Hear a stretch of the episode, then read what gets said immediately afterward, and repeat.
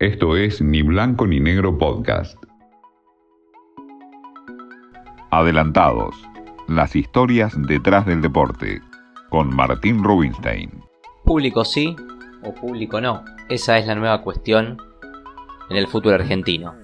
Reuniones en hoteles, en la Asociación del Fútbol Argentino, con el Ministerio de Salud porteño, con el Ministerio de Salud Nacional, para ver la posibilidad de que muy a poco pueda volver el público a las canchas de fútbol. Con respecto a la ciudad de Buenos Aires, Boca y River son los primeros en levantar la mano y en pedir rápidamente el retorno de sus hinchas. Es cierto, quizás son los clubes más comprometidos porque es complicado, complejo armar la logística, teniendo en cuenta que son los que más socios y abonados tienen.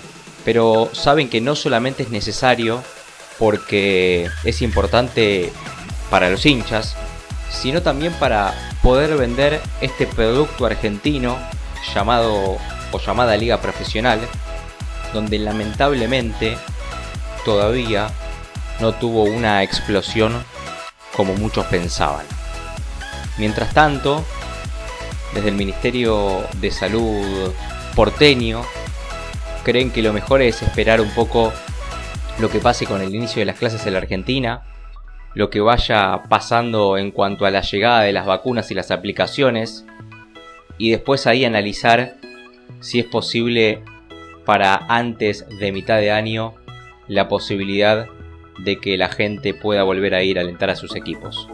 Seguramente lo más importante tiene que ver con la Copa América, que desde Comebol piensan, estudian y ya van analizando la posibilidad de que tanto en la Argentina como en Colombia se pueda llegar a tener un estadio por lo menos con un 30% de capacidad para que la gente pueda disfrutar del torneo continental.